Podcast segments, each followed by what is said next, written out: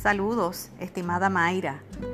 La exploración efectuada para este foro nos ha llevado a ambas a coincidir en unos puntos, tanto en algunas fuentes de referencia citadas en nuestras respectivas aportaciones, como en apreciaciones sobre el eje temático del mismo.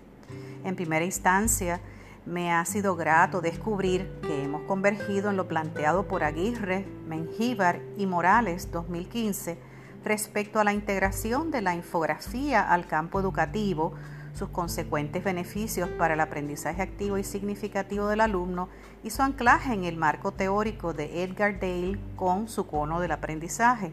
En otras palabras, he derivado la concordancia de dicho fundamento teórico metodológico con la conocida frase aprender haciendo o en inglés learning by doing.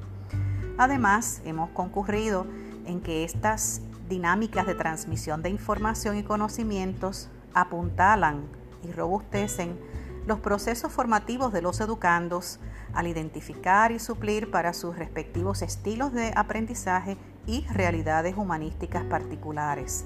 Finalmente, para mí es altamente gratificante poder vincular con coherencia muchas de las acciones que como educador he puesto en marcha en, marcha en las salas de clase, con los marcos fundamentan teórica y metodológicamente las buenas prácticas educativas.